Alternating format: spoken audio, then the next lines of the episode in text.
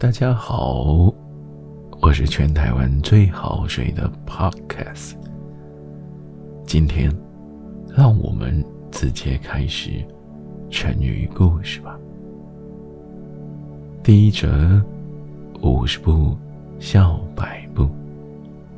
古代有一位梁惠王，他呢很常常的想要去掠夺别的国家的财富。也因为如此，需要打仗，常常把百姓推上了战场。有一天，他问孟子：“他说，孟子啊，我对国家总算尽心尽力了吧？像前几年，因为粮食欠收，我让人民移动到……”有饭吃的地方，或者让粮食移动来，让大家还有饭吃。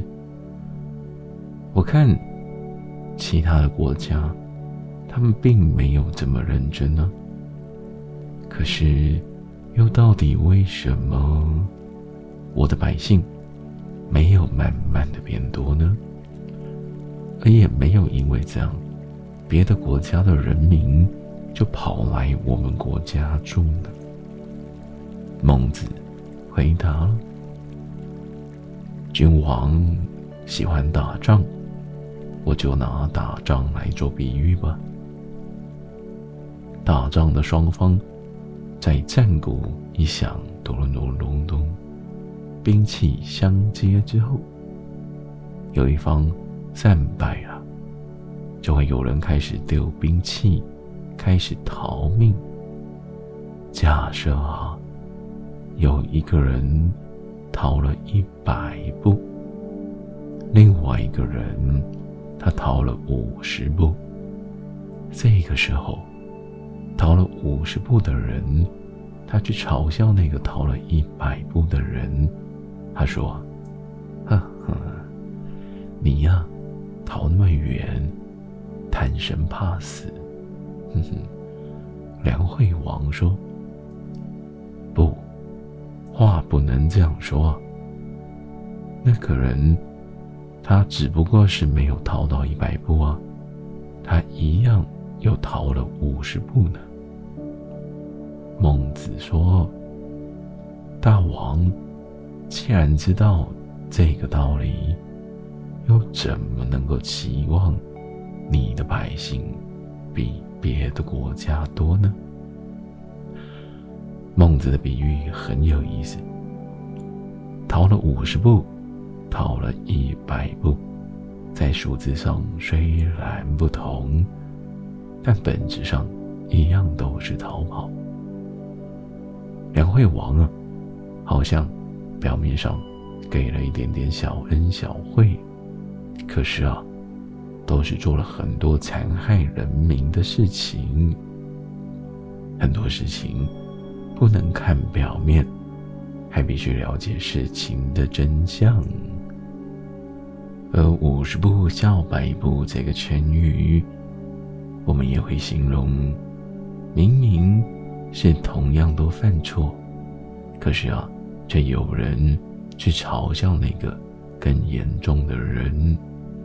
同样是迟到，却嘲笑另外一个人，真的是五十步笑百步啊！接下来我们要说守株待兔的故事。一样故事在从前，从前宋国有一个农民，有一天他在田里面。正在耕作，田里面工作有很多，很辛苦。这位农民他看到了一只兔子，飞奔了过去。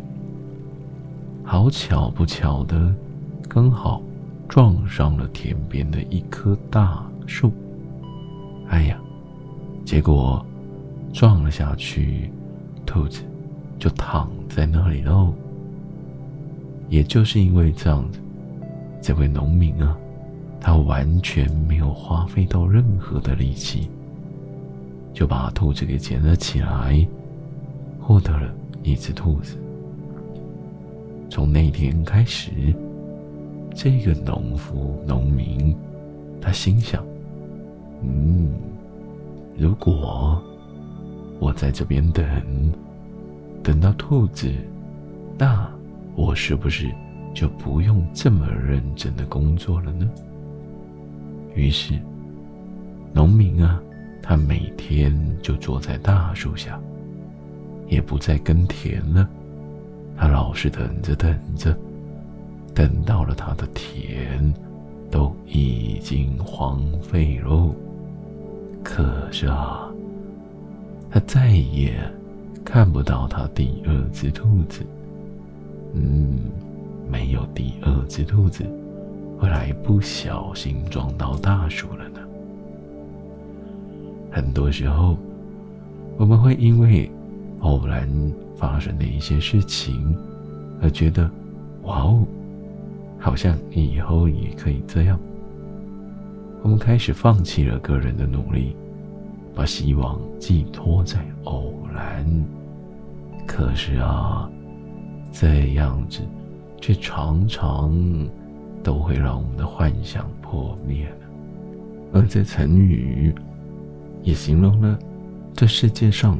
没有不劳而获的事情，所以啊，我们要劝偷懒的人不能够再守株待兔，我们要认真努力呢。接下来，我们要说对牛弹琴。在春秋时代，鲁国。有一位音乐家，他的名字叫做公明仪。他有一次看到一头牛正在吃草，公明想着：“嗯，我来弹琴给牛听吧。”可是啊，不管旋律多么的悦耳，多么的动听，牛啊。它根本就没有理他呢，只顾着在不断的吃着小草。哎呀，公明一样，他觉得不是很开心。后来，他改弹出一些声音，那些声音啊，就像是虫一样，或者是蚊子一样的声音。这时候，牛就停止了下来。认真的听，这到底是什么声音啊？因为他会害怕，他想要把蚊子给赶走呢。在刚开始的时候，我们的音乐家龚明仪，他在弹琴，这些牛根本就没有要理他，对不对？所以啊，我们后来就用对牛弹琴。来比喻对不懂道理的人讲道理。于是，也有人这样说：我跟他谈贝多芬，他跟我谈微积分，无非是对牛弹琴罢了。接下来，我们要讲杞人忧天的故事。从前，从前。有一个很小的国家，它叫做杞。那里呀，有一个人整天胡思乱想。他突然想到：“哎呀，如果有一天天塌下来，怎么办呢？如果有一天地板如果陷落下去，又该怎么办呢？”这样子一来，他是不是连睡觉的地方、安身的地方都没有了呢？于是，他越想越害怕，每天忧心忡忡，茶不思，饭不想，真的睡不了觉。有一个热心的人呢，他听到了这一件事情，觉得很好笑，跑过来开导这位齐国人说：“天啊，不过就是上面有几个云嘛，到处都是空气啊，我们人也活在这个空气啊，不会塌下来的。”齐国人半信半疑的说：“可是啊。”难道太阳、月亮、星星不会掉下来吗？那个人说：“不会。天上的月亮、太阳跟星星不会掉下来的。”这位齐国人还是不放心，他又问：“那地板陷落下去怎么办？”热心的人，他有回啊。地板啊，不过就是很多的石头，很多的泥土堆积而来的嘛，到处都是土地，它又怎么会陷落下去呢？齐人听了，豁然开朗，心中终于放下重担了。所以后来。我们用杞人忧天来形容太过于担心，或者是过分的去烦恼太多的忧虑的事情。举一个例子来说，你所顾虑的事情根本不可能发生，真的是杞人忧天啊！接下来下一个成语，学富五车。在春秋战国的时候，那个时候的书啊，他们是用竹简、木片，虽然比很久很久以前呢，刻在乌龟的壳上方便一点点，可是啊，那样子啊，书还是很笨重的。呃，这个成语典故是这样来的。在那个时候，有一个人叫惠施，是战国时代的思想家。而庄子曾经这样说：“惠施多方，其书五居。”也就是形容他读书读得很多，学识渊博呢。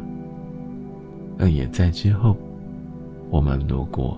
想要形容一个人书读的很多，我们也会形容他学富五车。